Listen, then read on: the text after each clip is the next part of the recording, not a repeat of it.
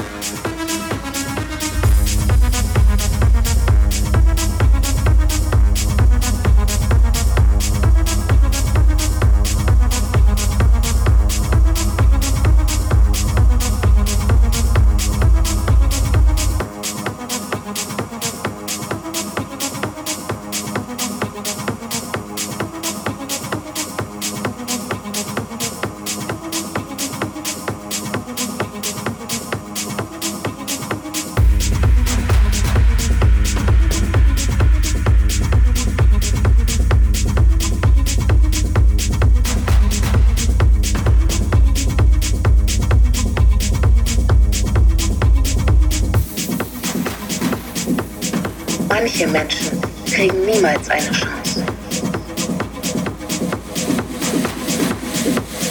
Das Leben gab ihnen Zitronen und niemand hat ihnen gezeigt, wie man Limonade macht. gab ihnen Zitronen und niemand hat ihnen gezeigt, wie man Limonade macht.